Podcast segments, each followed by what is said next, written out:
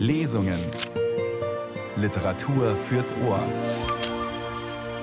Ein Podcast von Bayern 2.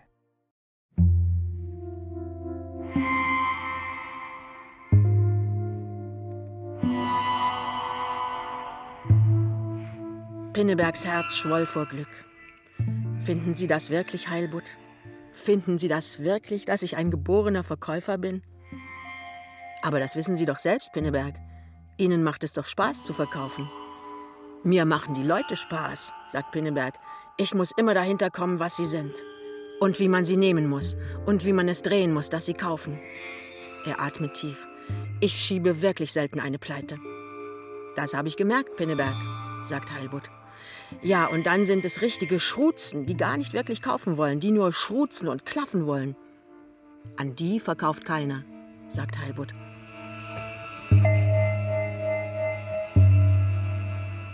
Schruzen und Klaffen. Hans Fallada liebte das Spiel mit den Wörtern, so auch mit dem norddeutschen Klaffen. Es bedeutet so viel wie gehörig plappern und schwatzen. Hier indes klafft niemand. Herzlich willkommen zur Lesung, sagt Nils Beindker.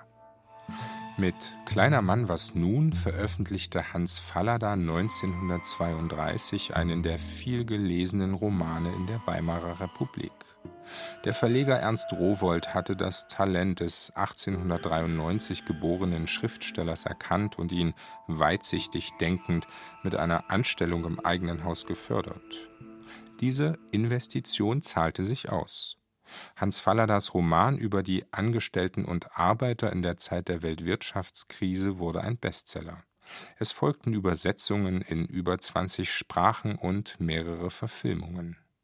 Wer immer sich beschäftigt mit der Geschichte der späten Weimarer Republik, muss auch Hans Falladas Zeitroman zur Kenntnis nehmen. Im Rahmen des ARD Radiofestivals stellen wir das Buch vor in der Lesung mit der Schauspielerin Jutta Hoffmann. Gerade noch hatte der frisch verheiratete Pinneberg seiner Frau Emma, Spitzname Lämmchen, gebeichtet, dass er seine Mutter nicht mag, wegen ihres ausschweifenden Lebens. Prompt ist Post von Mia Pinneberg aus Berlin gekommen. Sie ist die Rettung, denn Pinneberg ist arbeitslos und sucht verzweifelt eine Stelle. In Ducherow, wo er mit Emma zunächst lebte, ist nichts zu machen. Also ziehen die beiden nach Berlin. Doch für die kleine, noch dazu nicht abschließbare Kammer, in der Pinneberg und Lämmchen nun wohnen, will Frau Pinneberg 100 Mark Miete von ihrem Sohn. Und Lämmchen soll sich als Putzkraft der Schwiegermutter verdingen. Pinneberg fühlt sich verarscht. Doch Mias Lebensgefährte hat für ihn eine Stelle im Kaufhaus Mandel besorgt. Das Vorstellungsgespräch steht an. In dieser Folge wechselt die Studiolesung wieder in eine Live-Lesung mit Jutta Hoffmann.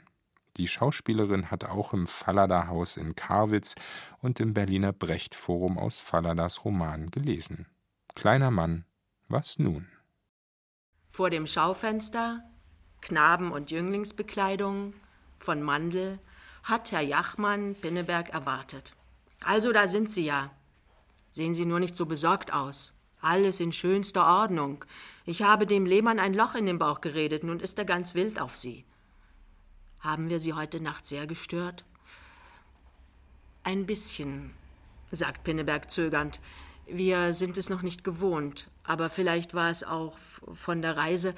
Muss ich jetzt nicht zu Herrn Lehmann rein? Ach, lassen Sie doch den dusseligen Lehmann warten. Der ist froh, wenn er sie kriegt. Ich habe ihn natürlich auch hübsch ansohlen müssen. Wer stellt denn heute einen Menschen ein? Wenn er was von Ihnen wissen will, wissen Sie eben gar nichts. Vielleicht sagen Sie mir, was Sie ihm erzählt haben. Ich muss doch Bescheid wissen. Ivo, keine Bohne. Warum müssen Sie denn? Sie können doch gar nicht lügen, das sieht man doch. Nee, Sie wissen von nichts. Kommen Sie noch ein bisschen rüber ins Café. Nein, ich möchte jetzt nicht, beharrt Pinneberg. Ich möchte jetzt Gewissheit haben. Es ist doch für meine Frau und mich so wichtig. Wichtig? 200 Mark Gehalt? Na ja, na ja, gucken Sie bloß nicht so. Böse habe ich es nicht gemeint. Hören Sie, Pinneberg, sagt der große Jachmann und legt dem kleinen Pinneberg ganz sanft die Hand auf die Schulter. Ich stehe ja hier nicht umsonst und red Unsinn, Pinneberg, sagt Jachmann und sieht Pinneberg sehr an. Es stört Sie doch nicht, dass ich mit Ihrer Mutter befreundet bin. Nein, nein, sagt Pinneberg sehr gedehnt und wäre lieber woanders. Sehen Sie, sagt Jachmann und seine Stimme klingt wirklich sehr nett. Sehen Sie, Pinneberg, ich bin so. Ich muss über alles reden. Andere hätten vielleicht vornehm geschwiegen und hätten gedacht, was gehen mich die jungen Drecker an. Ich sehe ja, es stört Sie. Muss Sie nicht stören. Ist nicht nötig. Pinneberg, sagen Sie das auch Ihrer Frau. Nee, nee, Ihre Frau ist anders wie Sie. Hab ich gleich gesehen. Und wenn Pinneberg und ich Krach miteinander haben, dann denken Sie sich nichts dabei. Das gehört bei uns dazu. Ohne das ist es langweilig. Und dass Pinneberg 100 Mark für die Mottenkammer von Ihnen haben will, das ist Unsinn. Geben Sie ihr bloß nicht das Geld, das verjuckst sie nur. Über die Abendgesellschaften dürfen Sie sich auch nicht den Kopf zerbrechen. Das ist so und bleibt so, wenn die Dummen nicht alle werden. Und noch eins, Pinneberg. Und jetzt ist der große Schwadronneur ganz liebevoll und Pinneberg trotz aller Abneigung entzückt und begeistert. Noch eins, Pinneberg. Sagen Sie Ihrer Mutter nicht so bald, dass Sie ein Kind erwarten. Ihre Frau natürlich, meine ich. Das ist für Ihre Mutter das Schlimmste. Schlimmer noch als Ratten und Wanzen. Hat sicher keine guten Erfahrungen mit Ihnen gemacht. Sagen Sie nichts. Leugnen Sie. Hat ja noch Zeit. Ich will sehen, dass ich es ihr beibringe. Die Seife klaut er doch noch nicht beim Baden. Wieso? Die Seife? fragt Pinneberg verwirrt. Nun, grinst Jachmann, wenn der Sohn beim Baden rauslangt und der Mutter die Seife aus der Wanne klaut, dann geht es nämlich bald los. Auto, hey, Auto, brüllt der Riese plötzlich. Ich muss ja seit einer halben Stunde auf dem Alex sein. Die Brüder werden mir zeigen, wie viel Zinken die Harke hat. Schon im Wagen. Also zweiter Hof rechts. Lehmann, sagen Sie gar nichts. Und Hals- und Beinbruch. Und Handkuss für die junge Frau. Weidmanns Heil.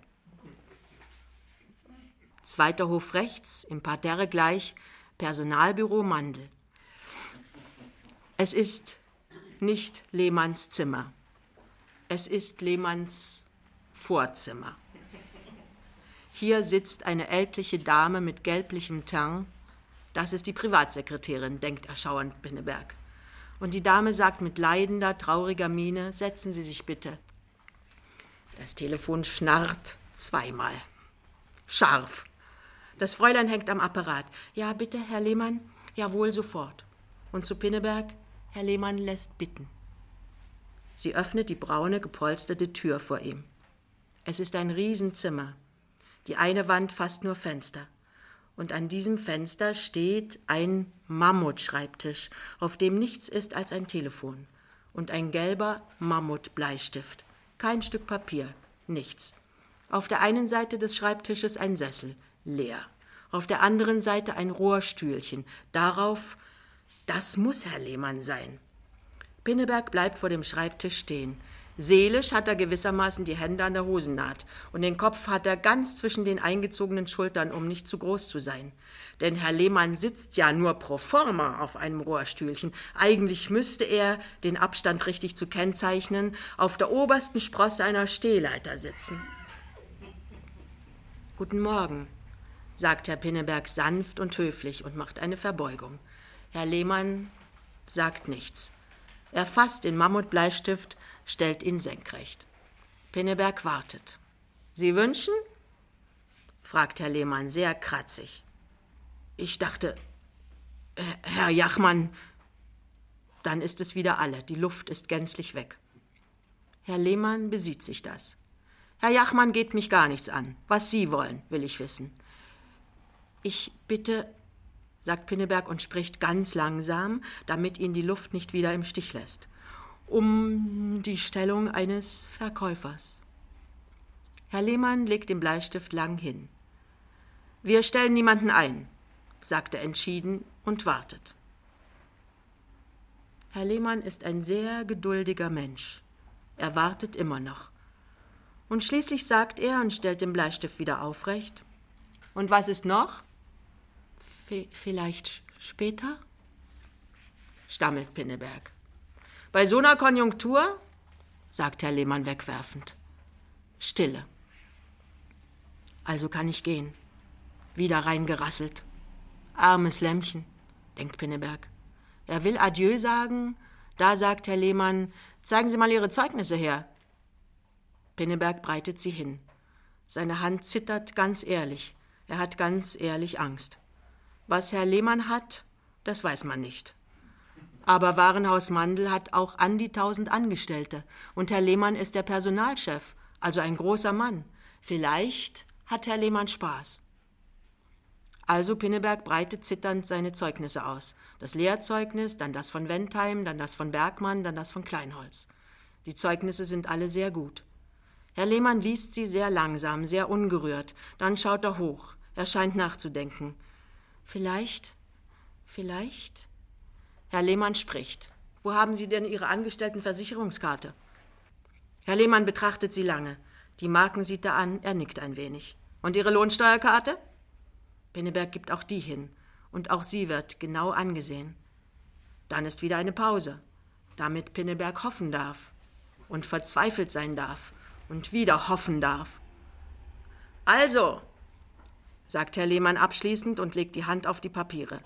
Also, wir stellen keine neuen Kräfte ein, wir dürfen es gar nicht, denn wir bauen die alten ab. Schluss. Aus damit. Dies war das Endgültige aber Herrn Lehmanns Hand bleibt auf den Papieren liegen.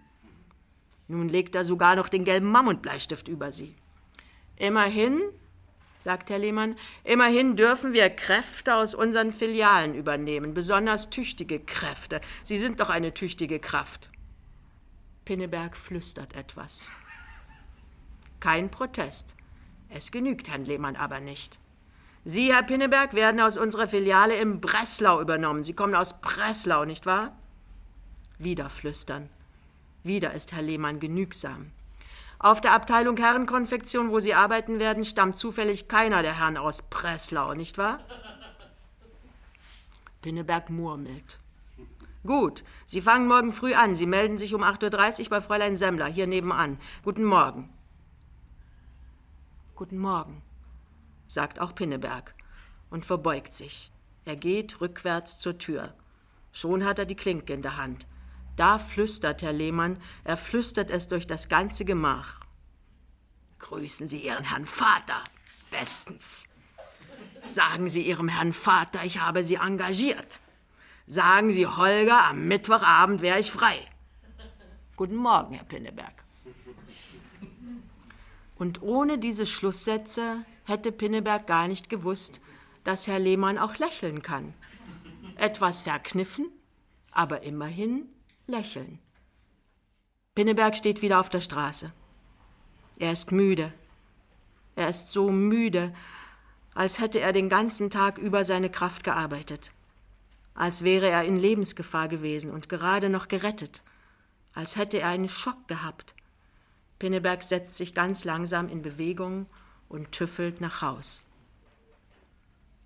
Also jetzt hat Pinneberg einen Vater, einen richtigen Vater.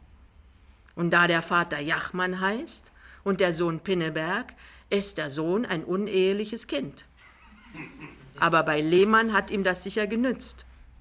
Pinneberg kann es sich sehr gut vorstellen, wie Jachmann dem Lehmann diese Jugendsünde versetzt hat. Der ganze Lehmann sieht wie ein oller Bock aus.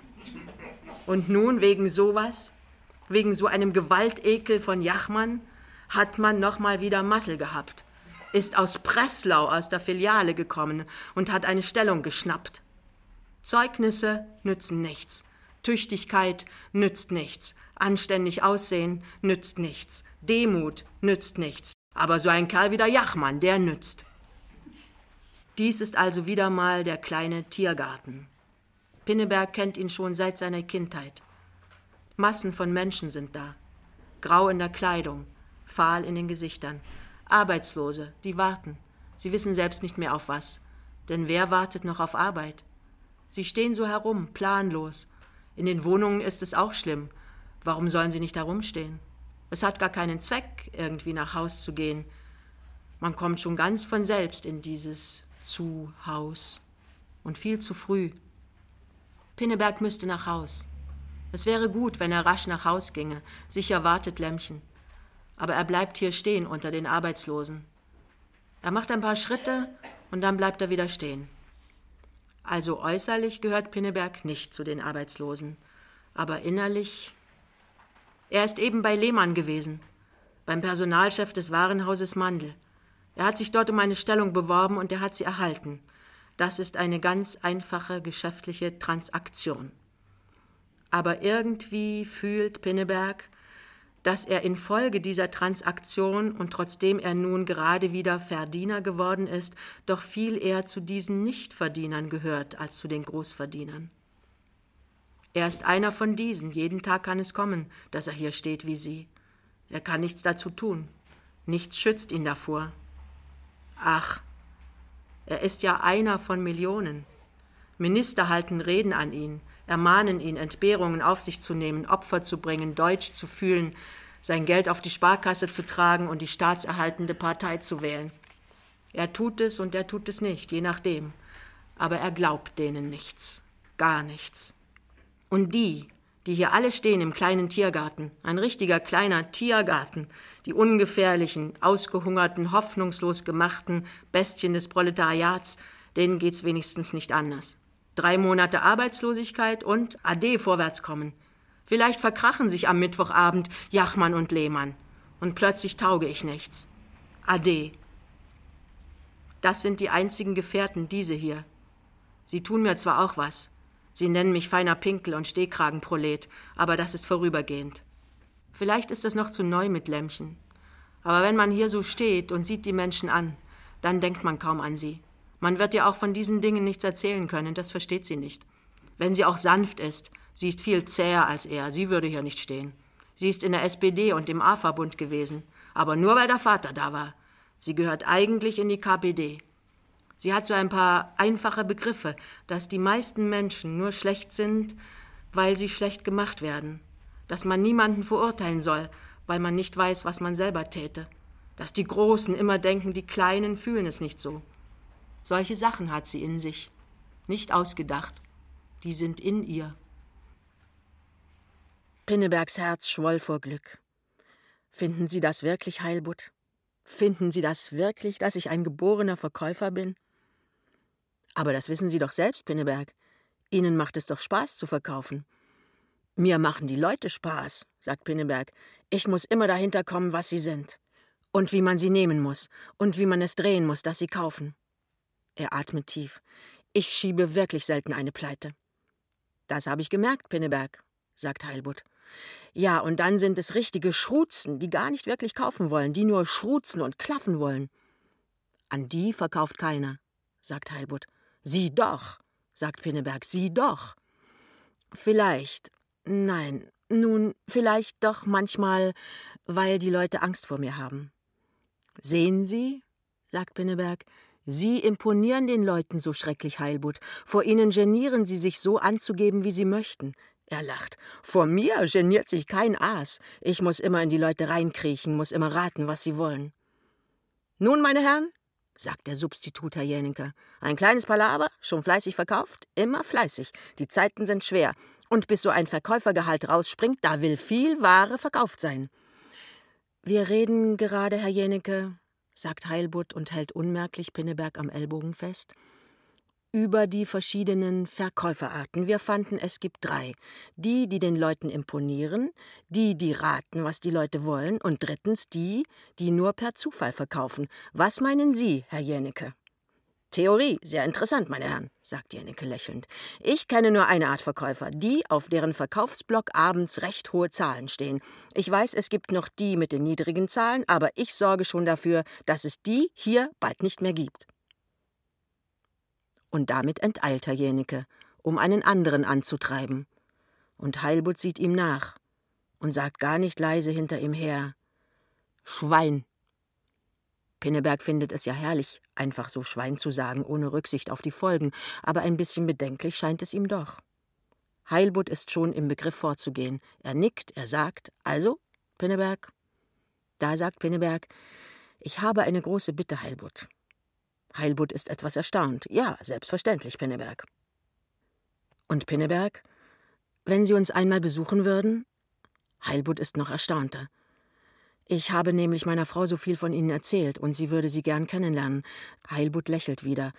Aber es ist ein reizendes Lächeln aus den Augenwinkeln. Aber natürlich, Pinneberg. Ich wusste gar nicht, dass es Ihnen Spaß machen würde. Ich komme gern einmal. Pinneberg fragt hastig, ginge es, wäre es vielleicht heute Abend möglich? Also schön, Pinneberg. Ich komme. Es ist Nacht. Pinnebergs gehen schlafen.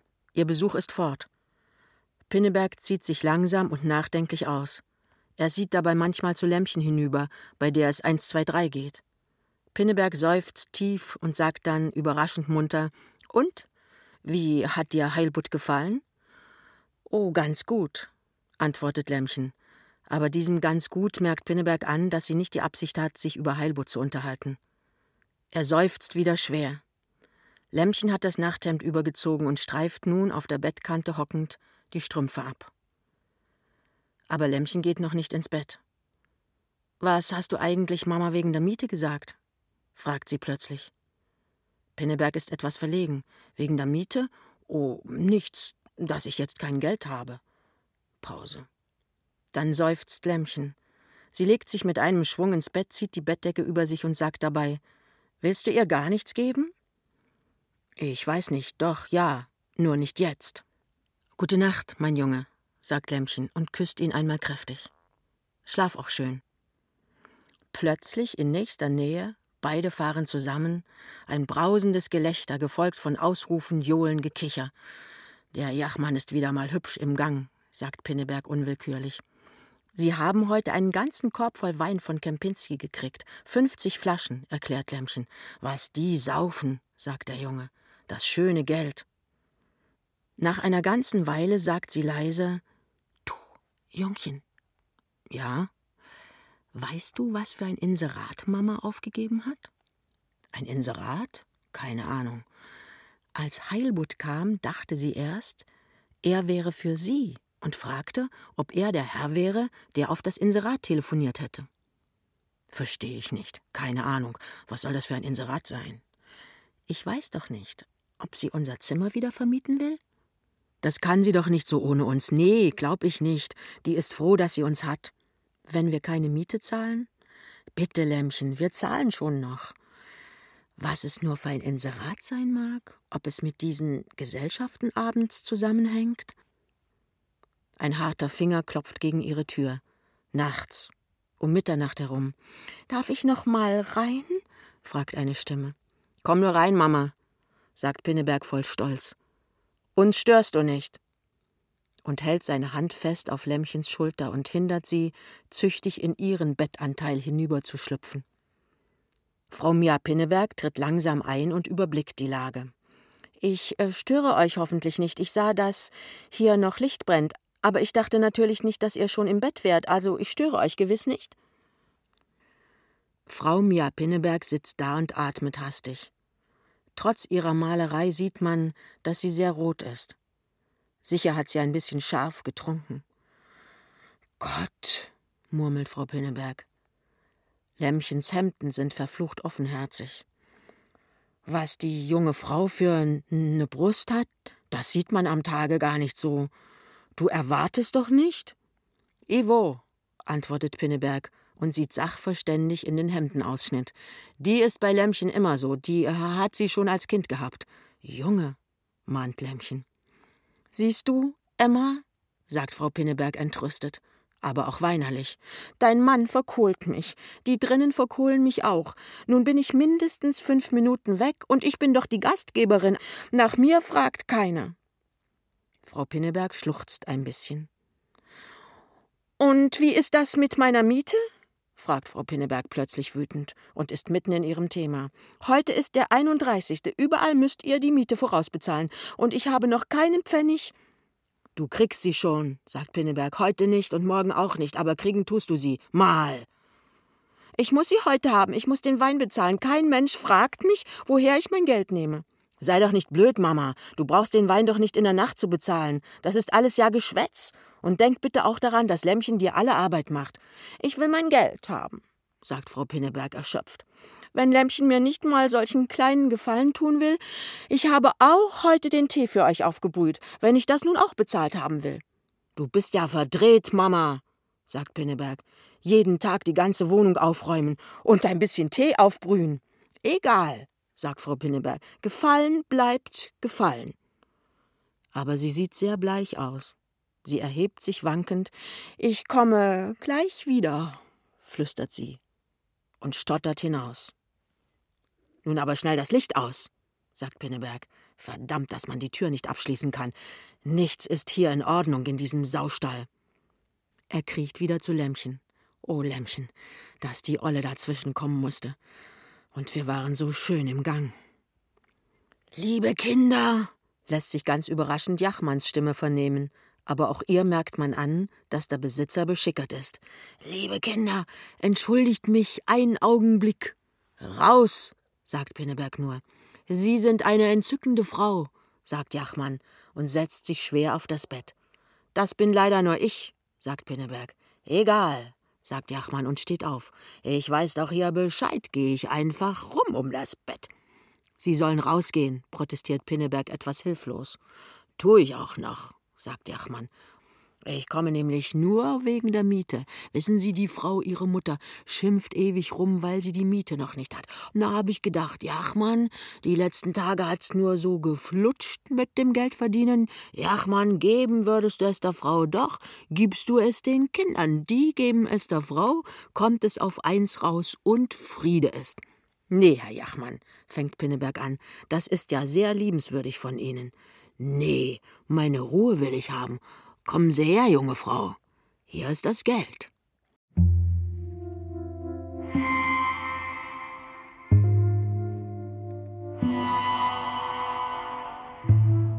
Hans Fallada, Kleiner Mann, was nun? Lesung mit Jutta Hoffmann. Eine Produktion des MDR aus dem Jahr 2006.